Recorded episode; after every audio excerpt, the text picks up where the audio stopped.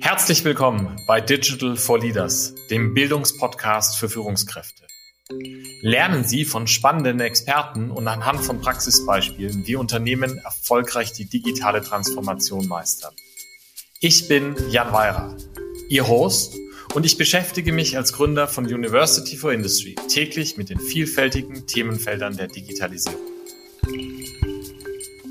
Liebe Hörerinnen, liebe Hörer, ähm, schön, dass Sie heute wieder bei einer neuen Folge von Digital for Leaders dabei sind. Heute geht es um ein Thema, das in den letzten ein, zwei Jahren ähm, so ein bisschen gehypt wurde. Ich glaube, wie, wie kaum ein anderes Thema, nämlich um, um das Thema Machine Learning. Und ähm, ich möchte heute über Potenziale und Anwendungen von Machine Learning sprechen und freue mich da einen Experten begrüßen zu dürfen, der, ähm, und ich glaube, das darf ich, das darf ich wirklich so sagen, mit einer langjährigen Praxiserfahrung in diesem Bereich kommt. Professor Dr. Erik Rothner von der Hochschule für Technik und Wirtschaft HTW in Berlin. Ähm, lieber Herr Professor Rothner, herzlich willkommen und danke für Ihre Zeit. Ja, vielen lieben Dank für die Einladung, auch von meiner Seite. Freut mich, dass wir hier über das Thema diskutieren können. Ja, ich, ich freue mich total auf die Diskussion, bin, bin, bin super gespannt, was wir heute alles beleuchten können. Ähm, bevor wir wirklich einsteigen, ähm, vielleicht stellen Sie sich unseren Hörerinnen und Hörern einfach einmal ganz kurz vor, bitte. Sehr gern. Ne? Also vielleicht ein bisschen was so ganz kurz zu meinem Werdegang, damit man auch versteht, äh, vielleicht welche Ansichten ich da manchmal für das Thema vertrete. Ich bin von der, von der Grundausbildung bin ich eigentlich Informatiker, bin über das Thema Bildverarbeitung in den Bereich Machine Learning reingerutscht, kann man ja fast sagen. Also quasi wie ähm, können wir Methoden des maschinellen Lernens in der Bildverarbeitung gut und ähm, sinnvoll einsetzen habe da eine gewisse akademische Laufbahn hinter mir von der Promotion in dem Bereich ähm, zum Postdoc unter anderem in Kalifornien an der UC Berkeley äh, zu ähm, dann einem Wechsel in die Industrie. Ich war ähm, für die Zeiss-Gruppe tätig, habe da geholfen, mit einem Machine Learning-Team aufzubauen, äh, was mir sehr viel Spaß gemacht hat, weil es ganz unterschiedliche Applikationen beinhaltete. Und ähm, habe dann wieder den Wechsel zurück in die akademische Welt gewagt, weil mir einfach, sag jetzt mal, die, die Lehre und das Beibringen von bestimmten Themen äh, der jüngeren Generation irgendwie gefehlt hat. Und genau, seit anderthalb Jahren bin ich jetzt hier an der Hochschule für Technik und Wirtschaft, wo man eigentlich ganz wunderbar Lehre und angewandte Forschung in dem Bereich miteinander verknüpfen kann spannend und äh, spannender, spannender Werdegang, ja. Ich glaube auch mit diesem, mit diesem Praxisbezug über Zeiss natürlich. Jetzt hatte ich ja schon, schon eingangs gesagt, Machine Learning ist irgendwie so gefühlt in, in aller Munde, ja. Machine Learning, maschinelles Lernen. Ähm, fangen wir doch einfach mal ganz simpel an. Was ist denn das eigentlich? Und was ist es vielleicht auch nicht? Ja, ja das, genau. Das ist eigentlich, eigentlich Letzteres ist ähm, viel wichtiger zu sagen, was es vielleicht auch nicht ist. Ne? Also, also generell Machine Learning ähm, in meiner radikalen, einfachen Definition ist immer das Lernen von Modellen aus Daten. Mhm. Und Modelle im Bereich Machine Learning beschreiben in den meisten Fällen, sicherlich nicht in allen, aber in den meisten Fällen, die auch industrierelevant sind, äh, wie kann ich quasi aus einer Eingabe eine Ausgabe machen. Ja? So mhm. einfach wie das klingt, ähm, ist es in, in vielen Fällen sogar. Ne? Also wie kann ich aus einer Eingabe, sei es jetzt zum Beispiel ein Bild, ja, ich komme aus mhm. dem Bereich Bildverarbeitung, eine Ausgabe machen und die Ausgabe könnte dann sein, äh, wo im Bild befindet sich ein Gesicht, ähm, mhm. eine Person, ein Auto und so weiter und so fort. Ja. Und wie kann ich quasi diesen Zusammenhang zwischen Eingabe und Ausgabe aus Daten lernen? Mhm. Ja. Das ist für mich so die radikale Definition von, ich würde mal jetzt sagen, 90 Prozent des industrierelevanten äh, Machine Learning Bereichs. Ja. Und, und warum ist es, ist es so, und das ist ja irgendwie auch, wenn man sich anguckt, was es an Förderprogrammen gibt, was es an mhm. Pressen, Pressecoverage gibt, dass, das, dass dieses Thema im, ich sag mal, letzten halben Jahrzehnt zumindest mal und insbesondere, glaube ich, nochmal in den letzten 24 Monaten oder so beschleunigt. Warum, warum kriegt das so viel Aufmerksamkeit? Was mhm. ist der Grund dafür? Mhm. Gut, ich habe ja mit dem Thema angefangen, ähm, ulkigerweise, als das ähm, als, als viele Applikationen äh, mit Machine Learning noch nicht so richtig möglich waren. Ja, mhm. also ähm, da, da konnte man wunderbar forschen in dem Feld. Das kann man ja immer noch. Äh, aber die, die Sachen, die man erforscht hat und die Modelle, die man dort entwickelt hat, haben, haben selten in der Applikation ähm, wirklich produktrelevant funktioniert. Das hat mhm. sich ja seit 2012, also vor zehn, zehn Jahren, in der Bildverarbeitung massiv geändert, dass man mit, mit tiefen Modellen, also Modellen, die sehr, sehr viele Parameter beinhalten und, äh, und vielen Daten und einer großen Rechenleistung mit Grafikkarten äh, dann unglaublichen Performance-Gewinn erzielen konnte im Bereich mhm. Machine Learning für die Bildverarbeitung. Mhm. Und das, das Gleiche mit sehr ähnlichen Ansätzen und sehr ähnlichen Grundprinzipien hat man auch im NLP, äh, NLP also Natural Language Processing Bereich erreichen können in den letzten Jahren. Und dadurch sind natürlich viel, viel mehr Applikationen wie ja notwendig, äh, möglich gewesen.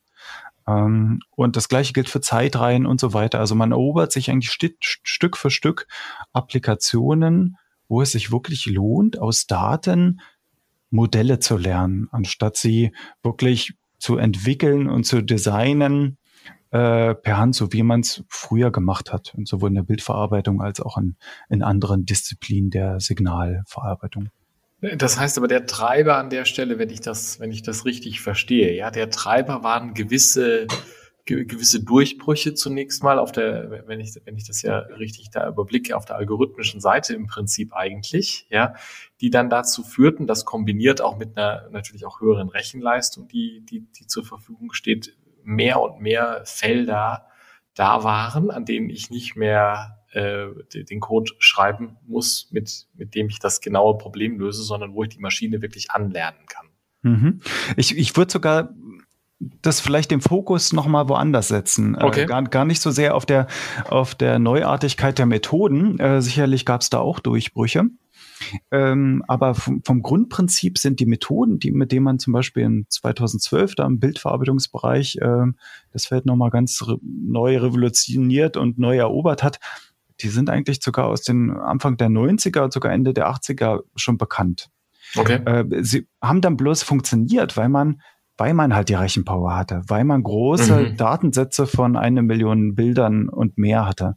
Mhm. Ähm, und, und das sind eigentlich äh, die Haupttreiber, die, die ich immer sehe, sind sowohl äh, die Datenmengen, das beobachten wir auch im NLP-Bereich, als auch ähm, die, die Rechenkapazitäten.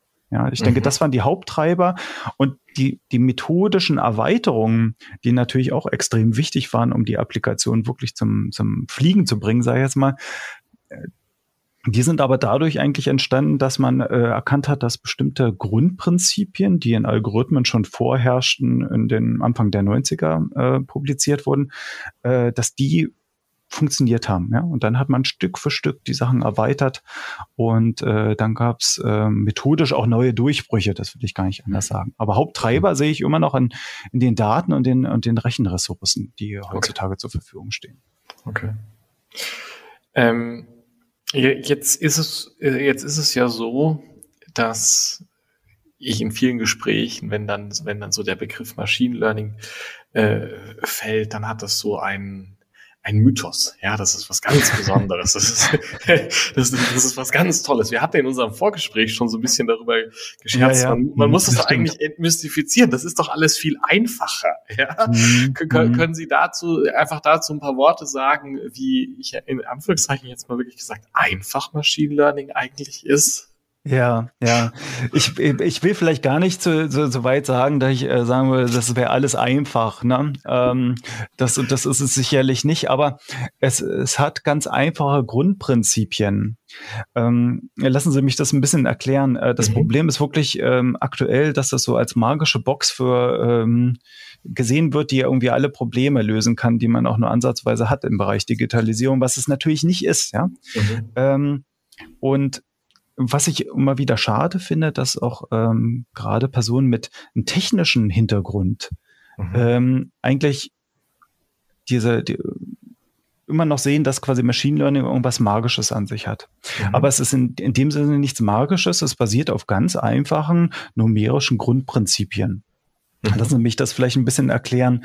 Ähm, in der, in der technischen Ausbildung, eins, eine Tatsache, die man oder eine Methodik, die man in technischen Ausbildungen oder auch in der Statistik lernt, ist zum Beispiel die lineare Regression. Ja, Sie haben es, ja. wenn Sie zum Beispiel so Plots sehen von, von zwei Werten, die miteinander korrelieren, also wo es irgendeinen Zusammenhang gibt, den man auf einer, mit einer Gerade modellieren kann. Ja, und mhm. da gibt's halt Verfahren, nämlich die Verfahren der linearen Regression, die sind ja schon quasi seit Gauss bekannt, Methode der kleinsten Quadrate etc., wie man quasi die Parameter einer Gerade so findet, dass diese zwei Werte, quasi Eingabe und Ausgabe, äh, dass dieser Zusammenhang gelernt werden kann. Und das ist eigentlich das Grundprinzip überwachter Lernverfahren, also einen großen Teil des maschinellen Lernens, ähm, dass man quasi mit Modellen, und ein ganz einfaches Modell ist nun mal eine Gerade, die man äh, in so einen Plot reinlegt, äh, den Zusammenhang lernt zwischen Eingaben und Ausgaben.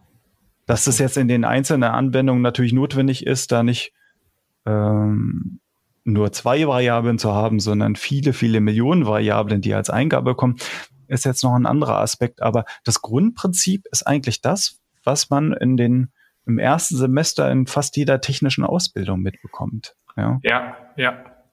Das heißt aber am Ende des Tages ist dann, ist dann in der Tat die, die, die, die Grundmethode ist sehr einfach. Ja, der, natürlich ist es dann eben nicht ganz so einfach, das mit dem, mit der, mit der hohen Parametrisierung und so weiter zu arbeiten. Mhm, richtig. Und ein, und ein Grundproblem ist wahrscheinlich in der Tat halt die richtigen Daten in der richtigen Qualität zu haben. Ja, ja, ja, auf jeden Fall. Ja, ja. ja das ist, das, das ist ja zum Beispiel auch eine, ähm, eigentlich ein, ein Mythos, dass man als, ähm, Machine Learning Engineer oder Machine Learning Scientist äh, oder wie auch immer man diesen den Jobtitel da vielleicht richtig setzt, ähm, sich die ganze Zeit mit mit Modellen beschäftigt. Das mhm. ist ja eigentlich nicht so. Mhm. Ähm, und es sollte vielleicht auch nicht so sein. Ich glaube, die Hauptaufgabe ist in den meisten Fällen immer dafür zu sorgen, dass man die richtigen äh, Daten vorliegen hat. Mhm. Dazu muss man halt die Domäne und die Applikation wirklich auch als ähm, Ingenieur oder Ingenieurin wirklich verstehen, ja? Um was geht's denn hier eigentlich? Was muss ich denn optimieren? Welche Datenquellen habe ich denn zur Verfügung und welche Informationen stecken denn in den Daten und welche Informationen stecken vielleicht auch nicht in den Daten? Weil wenn die Information nicht in den Daten steckt, kann ich sonst was für ein Modell ansetzen. Da, da kann die äh, das Machine Learning Modell oder die sagenumwogene KI dann auch keine Informationen aus den Daten rauspressen. Ne? Genau. Das, das, das finde ich jetzt einen sehr spannenden Aspekt, Aspekt, diese Frage des, des Domänenwissens, ja, und auch diese Frage, was kann ich für Probleme lösen und, und was kann ich auch vielleicht nicht lösen. Haben Sie dafür vielleicht einfach so ein paar, paar typische Anwendungsbeispiele im, im Unternehmenskontext, wo Sie sagen können, da funktioniert Machine Learning heute schon, da funktioniert es gut und vielleicht auch an, an denen Sie so ein bisschen erklären können, mhm. welches Domänenwissen dafür nötig ist.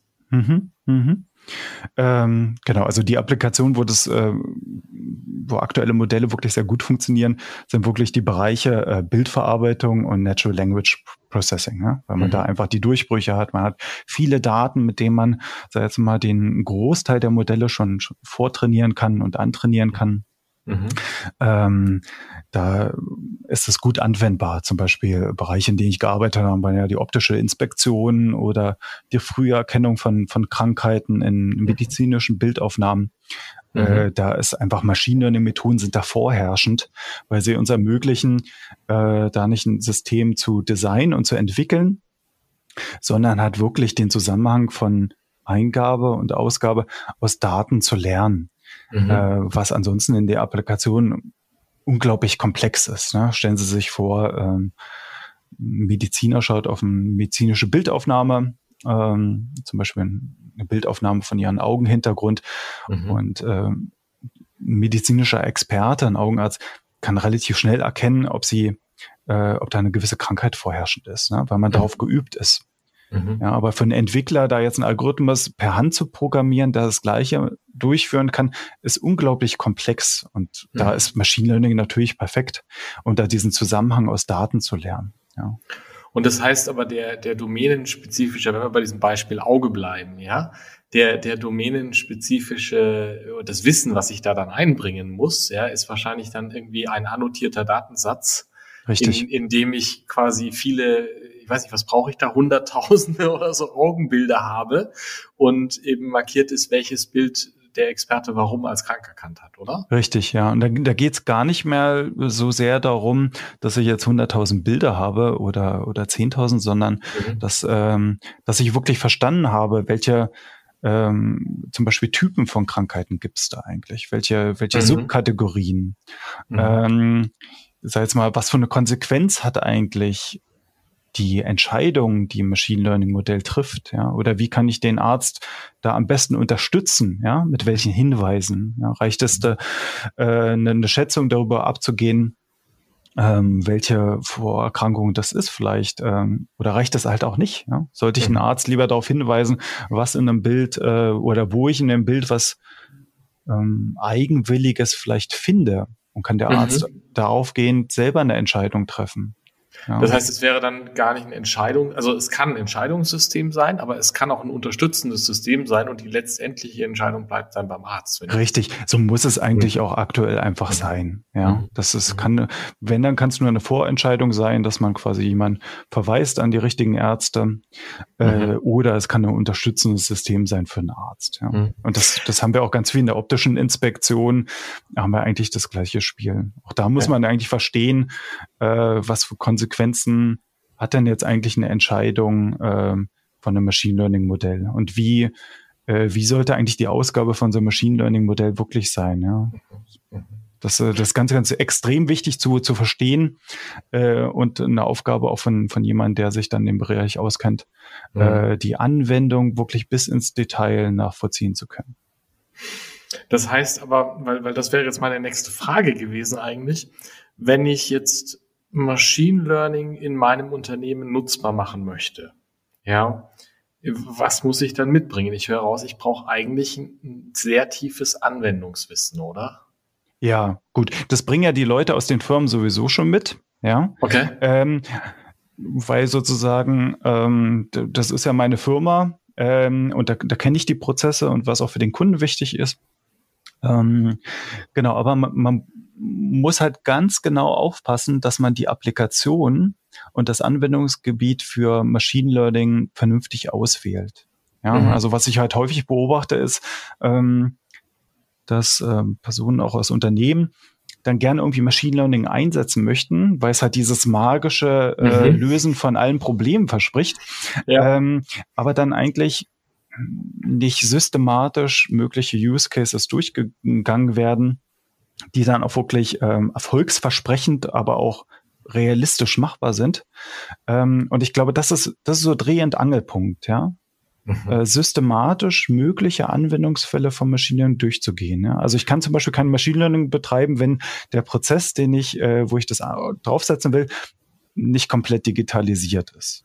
Ja, also wenn nicht genau protokolliert ist, zum Beispiel in der optischen Inspektion, wie, ähm, wie dort ähm, Entscheidungen getroffen werden über ein Bauteil, ob da ein Fehler vorhanden ist in dem Bauteil oder nicht. Ne? Wenn ich, wenn die, wenn die Aufnahmen von dem Bauteil ähm, und das entsprechende Protokoll äh, nicht vereinheitlich ist, ja, also wenn diese, dieser gesamte Prozess sonst nicht digitalisiert ist, ähm, kann ich ein, kann ich ja nicht mit, sollte ich nicht mit Machine Learning Projekten starten, ja. Weil ich dann die Daten nicht habe, oder? Aber ich habe ja dann die Daten nicht, ja, ja. genau. Mhm. Ne? Mhm. Also äh, das, was ja häufig passiert ist, ähm, man will ein Machine Learning Projekt starten in den Unternehmen und stellt fest, ah, eigentlich muss ich den Prozess dafür digitalisieren. Ja? Mhm. Dann können, kann das natürlich ein schöner Anreiz sein, äh, endlich mal diesen Prozess zu digitalisieren. Da kann diese die, die, die Digitalisierung des Prozesses ja auch schon ein Mehrwert sein. Ja? Mhm. Ähm, mhm. aber da sollte man wirklich ganz systematisch einzelne Use Cases durchgehen, auch zusammen mit Experten, die sowas schon mal gemacht haben, vielleicht auch in anderen Unternehmen ähm, um sich da was rauszusuchen, wo starte ich am besten. Ja? Und das heißt aber, wenn ich jetzt, wenn ich jetzt bewusst so an unsere Hörerinnen und Hörer denke, die ja häufig auch, auch Führungskräfte im Mittelstand sind und so weiter, da, die, die bringen ja schon mal eine Sache mit, die bringen nämlich das Domänenwissen mit, mhm, die verstehen, richtig. was sie da produzieren, was sie da machen, was sie herstellen, was auch immer. Ja, das ist, das ist irgendwie da. Und dann gibt's eben die Frage, wie, wie, wie ist meine Datenlage? Und dann mhm. brauche ich aber in der Tat ja wahrscheinlich schon auch ein gewisses äh, Wissen im Machine Learning Bereich. Mhm. Mhm. Ja. Und ja. Genau, also die, dieses Wissen im Machine Learning-Bereich ähm, existierte auch schon bei vielen, vielen Dienstleistern, die sowas anbieten. Ja? Mhm. Ähm, und ich glaube, das, das ist Punkt Nummer eins. Und das, was man auch nie unterschätzen sollte, ist, ähm, was sind auch die, die Kompetenzen meiner eigenen Mitarbeiter. Ja? Die meisten, man hat ja durchaus auch technische Mitarbeiter, die zum mhm. Beispiel ein Physikstudium oder Informatikstudium hinter sich haben. Also die quasi diese Grundlagen, und jetzt schließt sich der Kreis wieder zu, zu der Diskussion, die wir vorher hatten, äh, diese Grundlagen im Bereich Numerik und äh, Statistik äh, vielleicht alle schon mitbringen. Mhm. Ja, und deswegen ist es so, so wichtig, diesen, diesen, äh, diesen Bereich KI oder Machine Learning zu entmystifizieren und zu sagen, das sind keine magischen Boxen, sondern das ist einfach ähm, ein Bereich der, der, der Mathematik, der quasi erobert werden kann, auch von Leuten, die das vorher nicht gemacht haben. Ja, ja also ich, denke, ich denke, diese Grundlagenausbildung zu sagen, was ist KI und was ist KI auch nicht und was kann es und was kann es auch nicht, wie hängt es zusammen mit Grundlagenfeldern, die äh, meine eigenen Mitarbeiter vielleicht, Mitarbeiter vielleicht sowieso schon kennen. Das ist ganz, ganz wichtig am Anfang. Und dann mhm. kommen Ideen, wie man das anwenden kann in der eigenen Firma, auch relativ schnell von ganz allein. Ja, und dann, und dann kann ich wahrscheinlich ins Machen kommen. Ja, richtig, richtig. Ähm, super spannend. Ich glaube, wir könnten noch eine Stunde weiter diskutieren und ganz viele Anwendungsfälle durchgehen. wir, wir, wir müssen nur ein bisschen auf die Zeit achten, damit wir uns an, an unser, unser etwas kürzeres Format halten. Ähm, müssen daher zum, zum Ende kommen. Ähm, ich, ich würde ich würd Sie gerne bitten, am Schluss nochmal so ein bisschen zu überlegen, was sind jetzt so, wenn Sie unsere Hörerschaft denken, an Führungskräfte, an Digitalbegeisterte im, im ja, Unternehmenskontext. Was sind so die drei Sachen, wo Sie sagen würden, das würde ich Ihnen, liebe Hörerinnen, liebe Hörer, gerne mitgeben? Ja, ich glaube, die, die, die drei Sachen, ein paar Sachen haben wir schon ähm, angesprochen, nämlich einmal diesen, diesen Begriff KI und Machine Learning zu entmystifizieren sich ähm, auch auf die Kompetenzen der eigenen Mitarbeiter zu berufen und die vielleicht auch entsprechend diesbezüglich ähm, weiterzubilden. Und dann Machine Learning und KI auch als Disziplin zu sehen, die die Anwendung und Technik miteinander verbindet. Also ich brauche das Domainwissen. Ich brauche sicherlich auch das Wissen im Bereich Softwareentwicklung. Ja, also wenn ich, was ich häufig beobachte, ist, äh, dass Personen irgendwie Machine Learning machen wollen, aber zum Beispiel keine Erfahrung im Bereich Softwareentwicklung haben. Ne? Wenn mhm. ich aber einen guten Softwareentwickler äh, habe, der kann sich da in diesem Bereich gut äh, reindenken und sich da gut weiterbilden. Ja? Also mhm. da ist mhm. Weiterbildung, glaube ich, ein ganz entscheidendes Thema und das ist ja auch das, weswegen ich zum Beispiel an der Hochschule der angewandten Wissenschaften bin, äh, damit man da Anwendungen ja, und in mhm. meinem Fall die Ingenieurinformatik, also die Ingenieurswissenschaften und die, die Informatik und Machine Learning Aspekte gut miteinander verknüpfe. Ja, ja. ja. Ja, sehr gut. Das, es geht also sehr stark um ein Grundverständnis und dann geht es ums Machen. Und ich finde das, ich finde das wahnsinnig ermutigend irgendwie. Ihre, ihre Botschaft ist ja sehr stark. Äh, es braucht nicht den wahnsinnig ausgebildeten Hexer, der das für uns macht, sondern die Leute sind eigentlich schon sehr stark da. Das finde ich mhm. jetzt irgendwie genau. sehr beruhigend. Ja. Man muss da bloß die Tür öffnen dazu. Ja, ja. ja. Mhm. Toll. Ich habe am Schluss immer noch eine Frage, die ich auch ein bisschen eigennützig stelle, weil es mich einfach interessiert. Haben Sie noch einen Tipp für mich und für unsere Hörerinnen und Hörer, was man mal lesen oder hören sollte? Mhm. Jetzt ist das vielleicht, ja, das ist eine spannende Frage. Die, die Frage kriege ich ja auch oft, häufig von Studierenden. Ähm, und ich gebe vielleicht mal für einen Professor eine unübliche Antwort, dass ich äh, da jetzt nicht explizit Bücher empfehle, die man lesen kann, sondern man sollte eigentlich, wenn man sich mit dem Thema beschäftigen will, äh, sich ein Projekt hernehmen und versuchen, etwas praktisch umzusetzen. Mhm. Ähm, und da gibt es ganz viel Material im Netz. Ähm, es gibt auch gute Bücher, ja, zum Beispiel Dive into Deep Learning von, von Alex Smola und Kollegen von Amazon ist durchaus eine Empfehlung, aber eigentlich aus, aus Büchern und äh, ich muss ja gestehen, auch aus technischen Podcast, äh, das, das kann nur ein Anreiz sein, äh, mhm. sich mit dem Thema wirklich auch praktisch zu beschäftigen. Okay. Das heißt, der Aufruf ist eigentlich machen. Ja, eigentlich schon. Ja, genau. Was für, was für ein schönes Schlusswort. ja, äh, liebe Hörerinnen, liebe Hörer, in diesem Sinne, dann machen Sie mal. genau. Machen liebe, und experimentieren, genau. Experimentieren, Spieltrieb eigentlich. Ja, ja richtig, richtig. Ja, toll. Ähm, Das ist gut. Ich, ich überlege mir mal, was ich jetzt am Wochenende machen kann. Ähm, ich weiß, mein Sohn lässt sich da bestimmt begeistern. Professor Rothner, vielen Dank für Ihre Zeit. Vielen Dank für das spannende Gespräch. Ja, vielen Dank auch für die Einladung nochmal. Super, danke. War meine Freude. Ne? Vielen Dank fürs Zuhören. Wenn Ihnen diese Folge von Digital for Leaders gefallen hat, empfehlen Sie den Podcast gerne weiter. Teilen Sie ihn auf Social Media oder hinterlassen Sie mir eine Bewertung. Um immer auf dem Laufenden zu bleiben, folgen Sie mir, Jan Weirer und University for Industry auf LinkedIn.